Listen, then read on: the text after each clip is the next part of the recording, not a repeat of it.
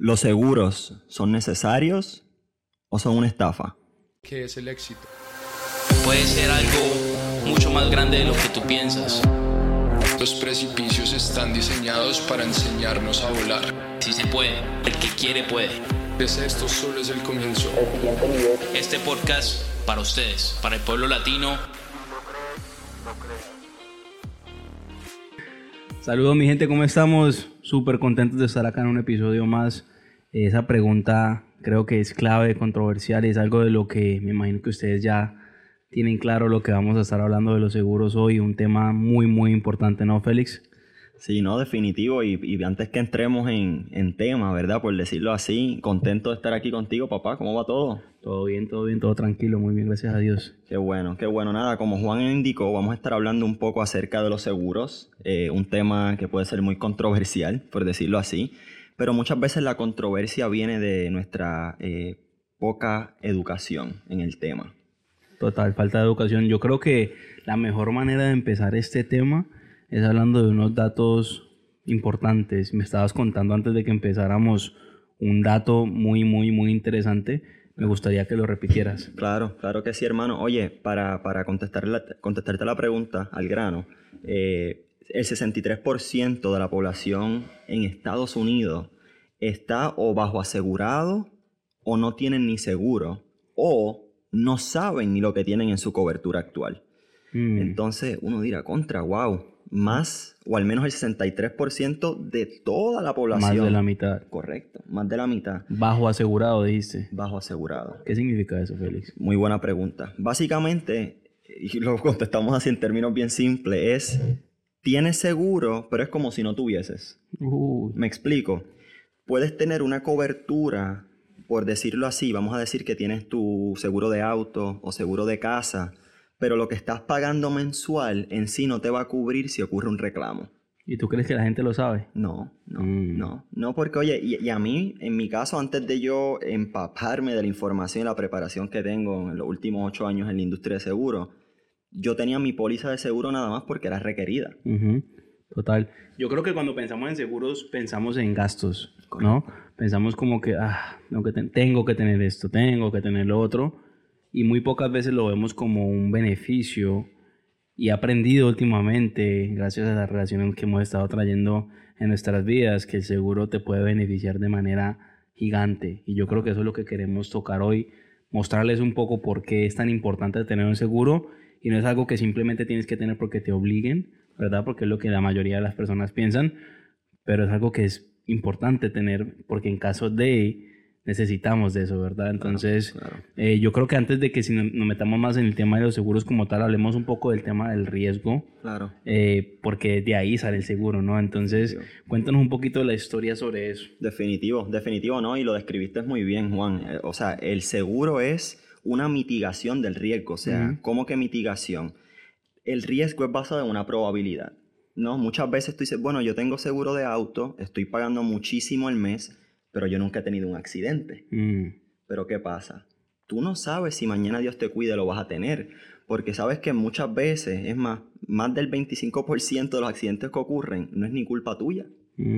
Entonces, ese es el tema inicial del riesgo. El riesgo es básicamente una protección, estás haciendo un intercambio por la prima o el costo que estás pagando mensual o anual por una paz mental, por una protección en decir, bueno, cuando venga ese riesgo o ese accidente o esa catástrofe, por decirlo así, vamos a hablar de los huracanes en Florida, por ejemplo, o en el Caribe, pues el seguro es lo que te va a dar esa paz mental de que si estás pagando tus 500, tus 1000 al mes, no tienes que sacar de tu bolsillo 100 mil, 200 mil, 300 mil, porque no todo el mundo puede sacar esa cantidad de dinero para pagar un riesgo o un reclamo o un seguro. Entonces, en términos simples, hermano mío, esa es la definición de un riesgo. La probabilidad de que este dicho accidente ocurra o no ocurra.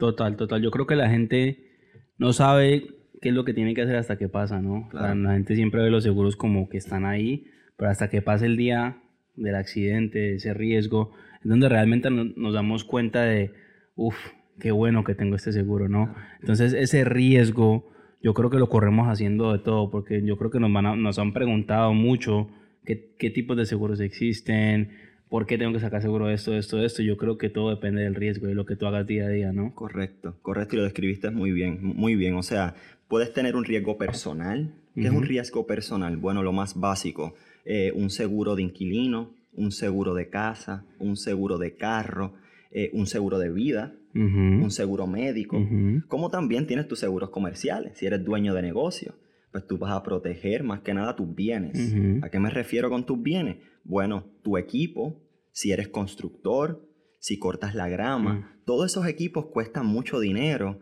y mucha gente pues te puede decir, bueno, esa es parte de la garantía, pero aquí vuelve la poca educación. Tienes que tener bien seguro que la garantía que tengas en tu equipo o en tu hogar puedas respaldar esa protección del seguro. Entonces, tienes que saber lo que tienes. Si no sabes lo que tienes, busca de alguien que sepa.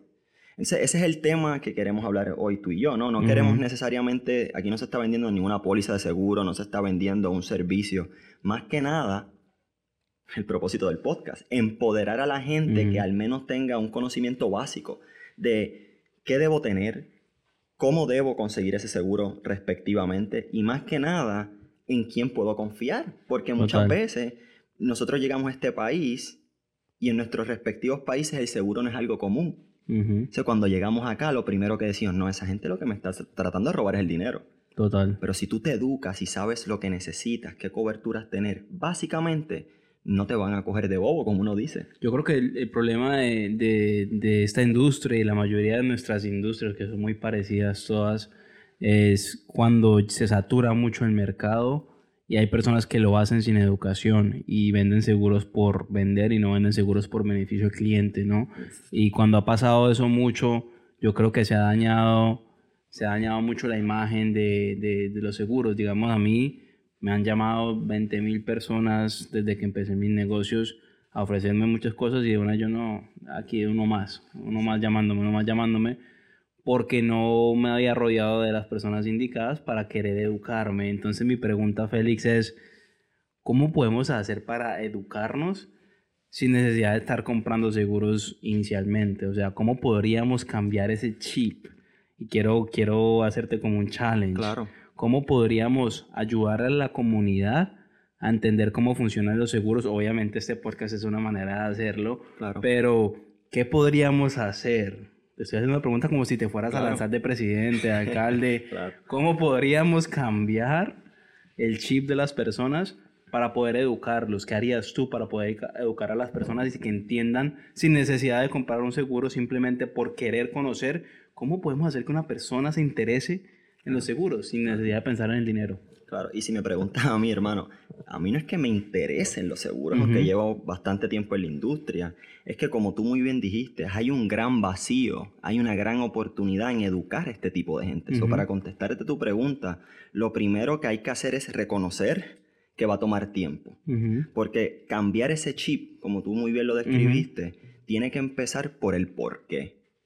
¿A qué voy con eso? Como siempre hablamos en el podcast con el desarrollo personal, es lo mismo, el mismo concepto por qué debes saber las, eh, los detalles específicos del seguro. Yo creo que el por qué es por varias cosas. Uno, porque lo más probable hay gente que dependa de ti. Entonces, si damos el ejemplo del seguro de vida, tú no vas a vivir por más de 200 años. No, o sea, no vas a, a, vivir toda la vida. Entonces, ¿qué está pasando? Le estás dejando a tu familia, a tus hijos, por usar este ejemplo, gastos, deudas. Entonces, pues ahí viene la parte del seguro de vida. Si hablamos, vamos a decir, el seguro de auto. ¿Por qué debes saber de eso? Bueno, porque si vives en los Estados Unidos es mandatorio. Entonces, si yo estoy invirtiendo de mi dinero, que muchas veces el seguro de auto, by the way, cuesta más que un pagaré de auto mensual. Entonces, para contestarte la pregunta nuevamente, voy al por qué. ¿Por qué es necesario saberlo? Porque estás en un país que está lleno de riesgos. Y de demandas. Correcto. ¿Tú sabes cuánto más o menos el costo, Juan, de una demanda en Florida nada más? ¿Cuánto es más o menos el promedio de, gastos que se va en litigación, en abogados, en tiempo, en paga, en falta de, de income porque perdiste el trabajo y no puedes trabajar por estar en la corte? ¿Tienes una idea de más o menos cuánto Necesito que la editora me ponga pum, pum, como quien quiere ser millonario. Tan, tan, tan, tan, tan, Punto suspensivo. Eh, yo me voy con. ¿Cuánto estamos concursando aquí? Bueno, hoy va a ser gratis, hoy vamos, hoy vamos a... Hoy vamos a... Eh, yo me tiro por 30 mil dólares. 197 mil dólares. Cerquita, cerquita. Lo, multi- lo multiplicamos por cuánto? Lo, lo multiplicamos como por unos 5, 5 veces, 7 veces. Ah, está bien de matemáticas, sí. Pero no, piensen en esto, familia, 200 mil 195, dólares. Wow. Al menos en una demanda. Eso no se lo gana ni el 90% de la población en un salario anual. Entonces, para contestarte la pregunta nuevamente, empiezo en el por qué. Porque yo no tengo ese respaldo económicamente para pagarle a un accidentado, pagarle a mi familia. Por ende, es muy importante que nos eduquemos. Ahora la pregunta del chavito, ¿cómo me educo? Bueno, gente como nosotros, que son expertos en una industria. ¿Y cómo lo puedes hacer si tú dices, no, es que no voy a confiar en esta persona? Prueba a la gente, haz cotizaciones con varios eh, agentes de Mm. seguro y siente, siente la urgencia de educarte o de venderte. Si alguien te está tratando de vender mucho una póliza y no se está enfocando primero en educarte y en entender tus necesidades como cliente, pues ya sabes que tienes que buscar otros agentes. Esa es mi recomendación humildemente. No te enfoques en un agente, busca varios, edúcate tú también y luego toma la mejor decisión basado en la información que recopilaste. Yo creo que la Universidad de la Vida, YouTube, YouTube University. eh, tiene, tiene, tiene bastantes videos sobre seguros. Y yo sé que tú dijiste que a ti no te interesan mucho los seguros, pero yo creo que, me imagino que hablas de eso todos los días, Sí, sí. Eh, pero yo últimamente que he estado metiéndome en el tema de los seguros de vida, cómo puedo hacerlo como inversión, el retorno que te puede generar un seguro de vida, que eso no lo vamos a hablar ahora, Claro. si quieres más nos avisas, pero me interesa muchísimo. Literal, yo voy y me siento y salgo contentísimo. Salgo con, pa, pa, pa, con 10 mil cosas en mi cabeza. Digo, ¿cómo yo no sabía esto antes? Y obviamente el, el, el haber yo llegado ahí quiere decir que mi desarrollo personal me llevó hasta allá. Y yo ya en mi vida veo cosas diferentes. Veo, bueno, sí tengo assets, pero en realidad son deudas. ¿Cómo hago para que esos assets, si yo no estoy, igual se mantengan como assets, ¿verdad? Entonces todos esos temitas que uno ya empieza a aprender son demasiado importantes porque ahí es donde un seguro es no-brainer. Hay Claro. que tenerlo porque obviamente quiero protegerme al final del día.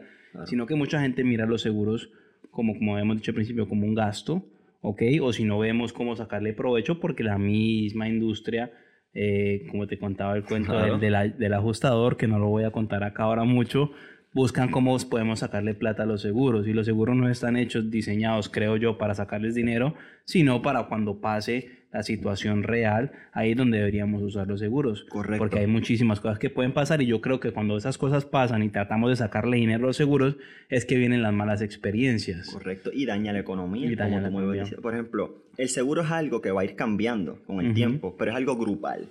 ¿A qué voy grupal? Si vives en este zip code o manejas el mismo vehículo o tienes eh, categorizado por la misma edad, usualmente, y no vamos a entrar mucho en lo técnico, pero para que el público tenga una idea Me básica, empecé a, me empecé a Sí. calentar, me empecé a calentar. eh, caes, caes en una clasificación en específico. Ajá. Entonces, mucha gente te dice, bueno, es que yo nunca he tenido un accidente porque mi seguro es tan costoso. Pero es que no es basado en el individuo, aunque deba ser así. Por eso se va a ir evolucionando y va a ir cambiando.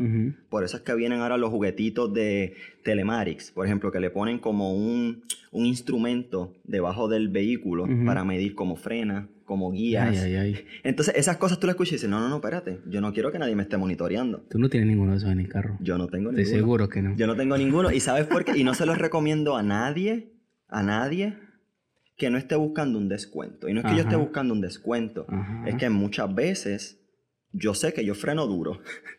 Es decir, yo sé que freno duro como agente de seguro, Ajá. pues yo sé que yo no voy a meterme en ese, en ese juguetito porque me va a costar a mí doble. ¿Por qué? Porque lo que van a hacer las aseguradoras es tratar de recopilar todos los gastos que han tenido y te pueden penalizar a ti por eso.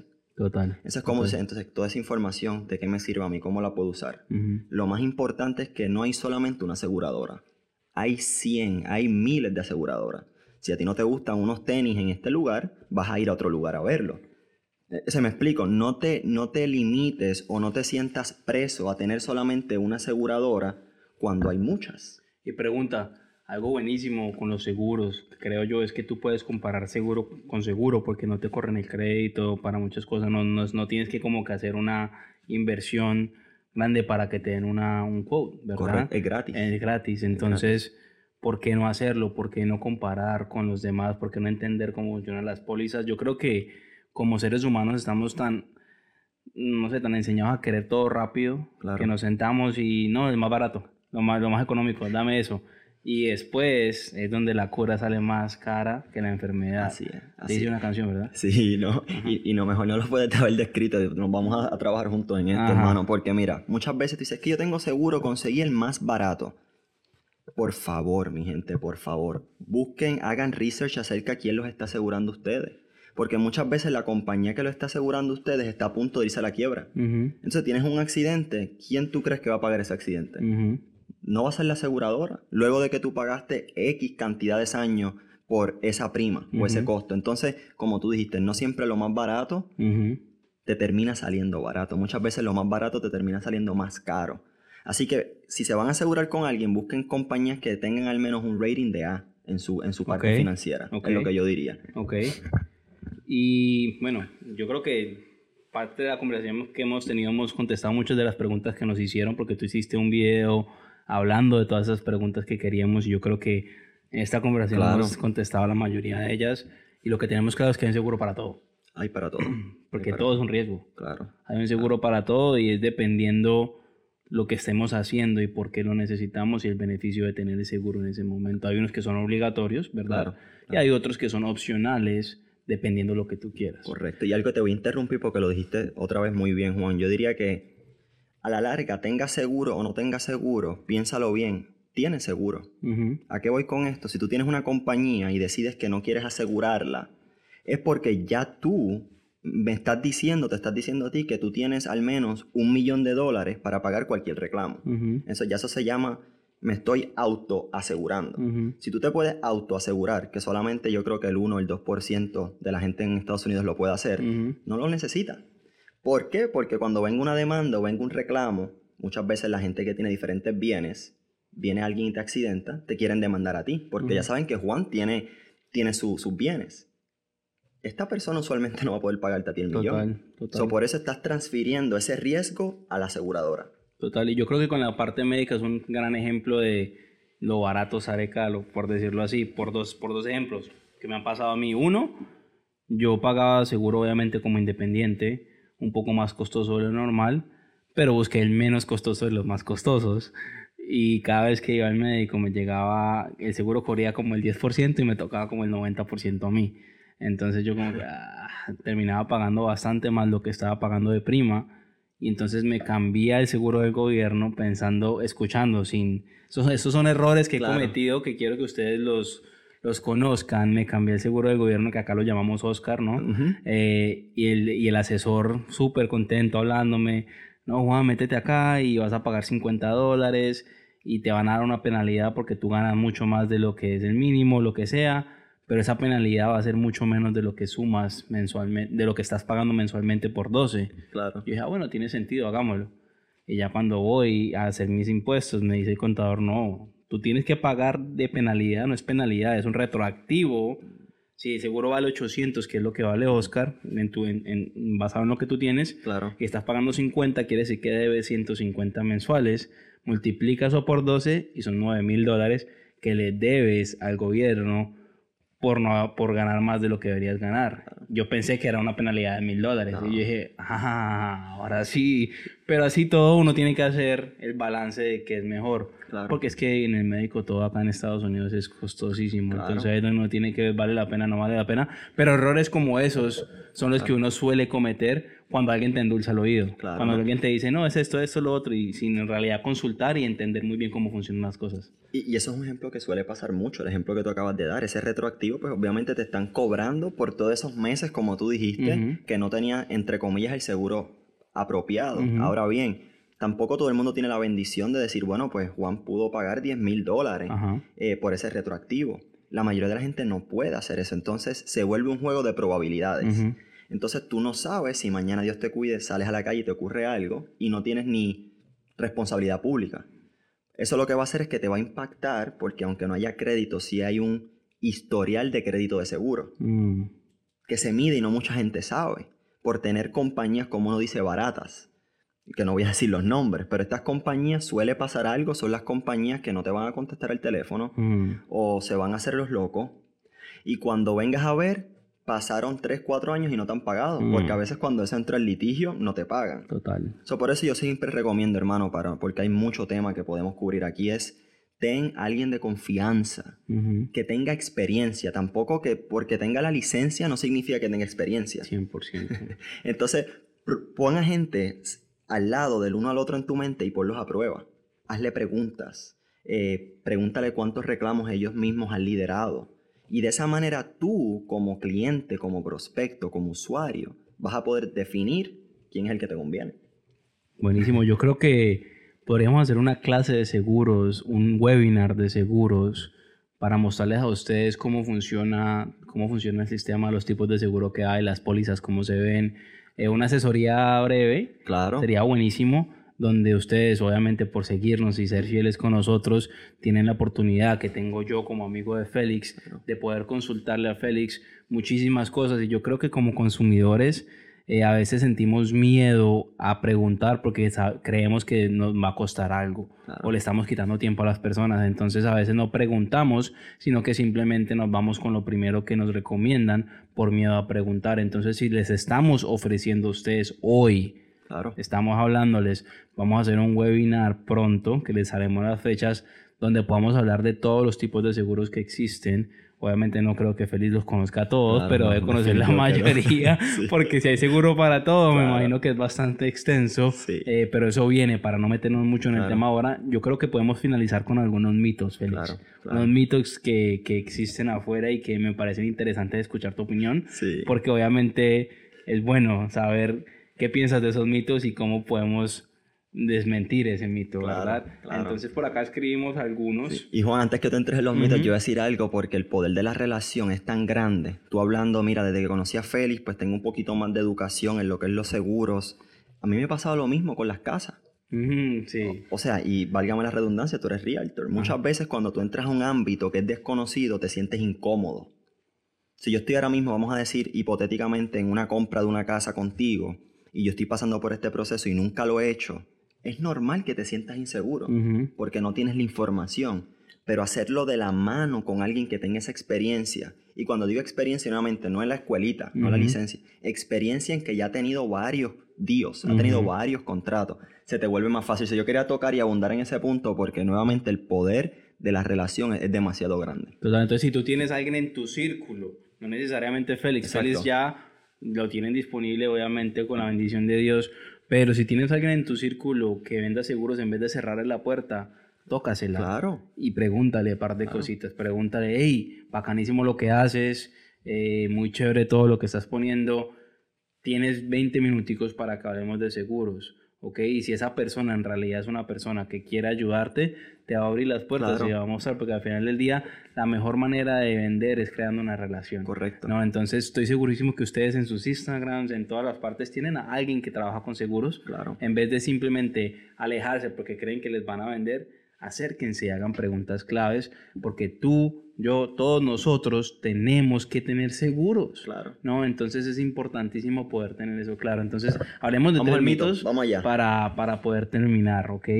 Eh, uno de los mitos que, que estábamos viendo es los seguros solo benefician a las compañías aseguradoras.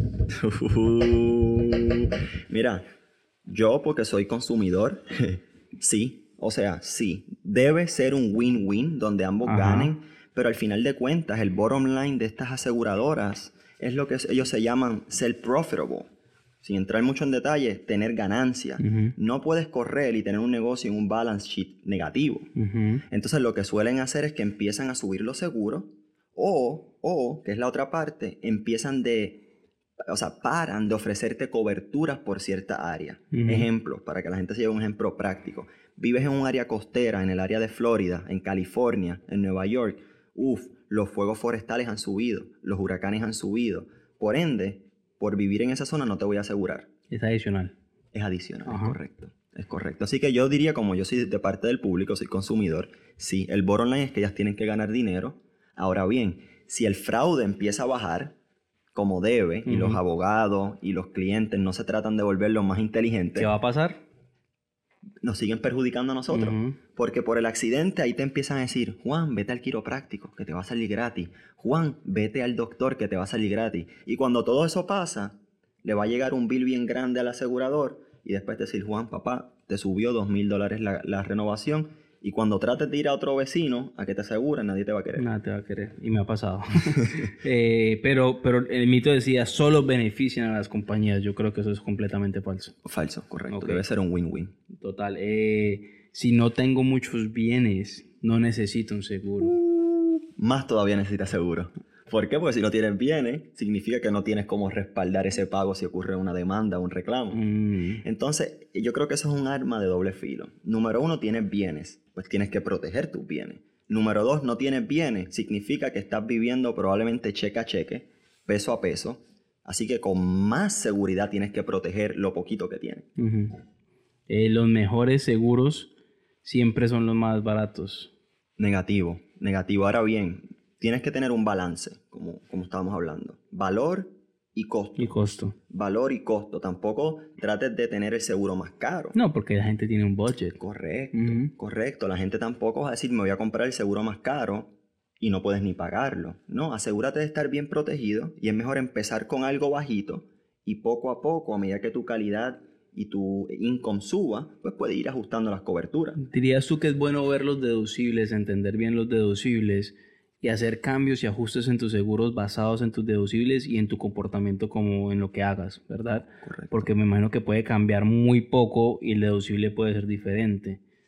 Exacto, Total. exacto. Mejor no lo pudiste haber dicho otra vez. O sea, el deducible es una de las primeras herramientas que se van a utilizar para subir o bajar el precio que lo puedes controlar tú. Ajá. Y número dos, que esto, una, una crítica constructiva, pendiente a tu deducible. Jamás, jamás, jamás, jamás y nunca sometas un reclamo si ese daño es menos que tu deducible. Le ha pasado a tanta gente y cuando vienen y te dicen, no Juan, no Félix, no te voy a cubrir el reclamo, pero te va a contar en tu contra y tu póliza no cubre porque no llegó al límite del, del deducible. Total. Otro ejemplo bueno con los deducibles, digamos con los carros. Sí, O sea, puede, puede que te baje el seguro si bajas el deducible, bueno, si lo subes a mil en vez de 500, Ujú. pero si tú puedes pagar esos mil porque sabes que tienes la capacidad, entonces vale la pena que lo subas a mil y pagues menos mensual si tienes la capacidad de los mil. Pero si, si eres alguien que dice, uy, me llega algo de mil, no voy a poder llegar, ahí no tiene sentido que lo subas y pagues poquito, porque cuando llegue el momento que llegará seguramente, claro. no vas a tener cómo hacerlo. definitivo. Total. Y el último, el seguro de vida solo puede ser utilizado en caso de muerte. Mentira. Mentira. Mm. Uh, no, mentira. Y, y es, un área, es un área que, by the way, yo no me voy a presentar como el experto. Mi expertise es más en el área de, de seguros de comercial. Pero tengo mi seguro de, de vida, mi póliza de vida desde que tengo uso de razón. ¿Por qué? Porque no es solamente cuando uno se muera. ¿Qué pasa? Que también si vivo mucho más tiempo y me enfermo de una enfermedad Mm. crónica, Muchas veces ese seguro de vida puede ayudar a tus familiares a pagar esos seguros médicos que a veces cuando tienes cáncer o cuando tienes otra vez, válgame la redundancia, una enfermedad crónica, te puede ayudar a pagar. Número dos, que esto a mí me interesa muchísimo y lo estoy aprendiendo, las pólizas indexadas universales, que no es una póliza nada más cuando te mueras, lo puedes utilizar con interés compuesto. Y eso es otro tema que podemos hablar. Y te puede dar dividendos. Y te puede dar dividendos, exacto. Exacto. Eh. Oye, oye, como a nosotros nos guste, porque el propósito de este podcast es empoderar a la gente que sepa el juego y el sistema del gobierno para que nosotros podamos estar al frente de ese sistema, no atrás. Total, total. Entonces, como tú dices, si tú tienes un 401k o tienes una, un plan de retiro, no está creciendo, no está subiendo el Y si le interés. saca plata, ¿qué pasa? Si le sacas, te dan penalty Ah, y pagas, taxes, impuestos. Y pagas Ajá. impuestos. ¿En un seguro de vida pagas impuestos? No, Ah. ahí está, ahí está, ahí está, hermano. Miren, Ujú. lo que hace la educación, ¿no? Tú tienes seguro de vida por Ajá. estás hablando. Sí. sí, Definitivo. sí, Entonces tienes como una bolsita. Es mejor yo pagarle interés a mi banco que pagarle interés a un Capital One, un Chase o a un, a un total. whatever. Total, y lo bueno de eso es que les puedes sacar líneas de crédito, tus seguros y todo eso. Bueno, son temas bastante extensos Exacto, que, exacto. que nos van a ayudar muchísimo, pero en ese tema de los seguros de vida eh, es importante entender que entre más joven seas, súper económicos. O sea, eh, cuando vas a comprar comida o cuando sales a comer con tus amigos, te gastas 50, 60 dólares, Definitivo. eso es lo que te puede costar un seguro de vida y tú nunca sabes qué pueda pasar mañana, qué te pueda pasar hoy. ¿Por qué no asegurarte y protegerte y proteger tus bienes y a los que te rodean? Claro. Entonces eso es esencial. Eh, yo creo que con esos mitos eh, podemos ir terminando con, con este tema. Es un tema que antes me parecía como controversial, yo lo pensaba como en seguros decía, "Ah, seguros. Pero hoy en día me interesa muchísimo, me interesa muchísimo porque siento que, que tienes que proteger lo que tienes. Y Bien. tienes que siempre protegerte a ti, a tu familia, no solo de tus cosas, sino lo que le pueda pasar a terceros. Correcto. ¿no? Entonces, ¿qué palabras te gustaría decir para terminar y que la gente pues quede con un, con un ejercicio en su cabeza sobre los seguros? Sí. Mira, hermano, yo diría que más que nada que no se olviden que el riesgo es una probabilidad. No es cuando compras una póliza de seguro, jamás, jamás te sientes alegre como cuando vas a una tienda de ropa y te compraste un par de tenis y camisa. A no ser que seas Juan y estés metido en el tema y salga contento de comprar Exacto. seguros. O sea, porque te dan un papel o una póliza que Ajá. dice aquí estás asegurado. Entonces, más que nada, no lo miren como una estafa, mírenlo más que nada como un método, una herramienta de protección. No solamente como tú dijiste para ustedes mismos, sino para las personas que ustedes suelen amar, suelen querer. Y más que nada, tienes esa paz mental de que sabes que estás cubierto. El primer ejercicio que yo le diría a la gente es, si tienes un negocio o tienes una póliza individual, lo primero que yo haría es estudiarla. Estudiarla para asegurarte que tú no seas parte de ese 63% que está bajo asegurado, porque es como si no tuvieses ninguna póliza. Total, total. Sí, yo creo que mi consejo, sin, sin, sin ser experto en el tema, es, es no le tengas miedo a los seguros, aprende más de ellos, edúcate y sé muy organizado con lo que estás haciendo. Yo creo que cada póliza que tengas, imprímela. O sea, si, yo sé que puedes tener todo en el computador hoy en día, pero si puedes tener todo impreso a la mano, que puedas revisarlo, que si pasa algo puedas ir y buscar. Porque yo siento que en internet hoy en día se pierde todo. Sí, no, no. sé si te pasa, pero yo guardo, yo sí, en internet lo guardo y cuando me pasa algo yo... Sí, no, y ¿Dónde hermano, y, y algo tan simple, pues sé que nos tenemos que ir ya, ya en Ajá, breve, pero ajá. al menos tienes que saber qué días te toca pagar o qué día es tu renovación, porque muchas veces me pasa con mis clientes, me cancelaron mi póliza hace dos meses, Total. hace dos semanas. Eso te impacta muchísimo, como si nunca tuvieses te- hubieses tenido Es seguro. que yo creo que la gente compra seguros por necesidad o no por necesidad, sino como por obligación y nunca en realidad lo hacen entendiendo que compraron. Sí. Y yo creo que esa es la clave. Entonces espero que esto les haya sumado un montón, eh, que nos sigan, eh, que sigan obviamente viendo este podcast, que sigan eh, compartiéndolo con todas las personas y que entiendan que lo que estamos haciendo es simplemente buscar la manera de crecer juntos, de darles valor y poder, poder, poder llegar lejos todos y que este año sea el mejor año. Amén, Entonces, papá. Amén. si lo crees, lo creas, nos vemos pronto.